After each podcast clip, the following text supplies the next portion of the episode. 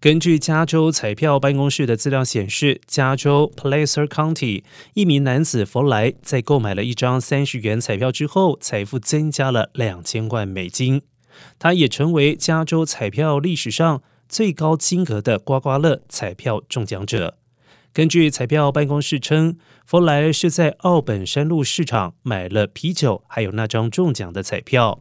而弗莱选择一次性支付一千一百六十万美元，并且计划先购买一辆新的福特 F 二五零皮卡车。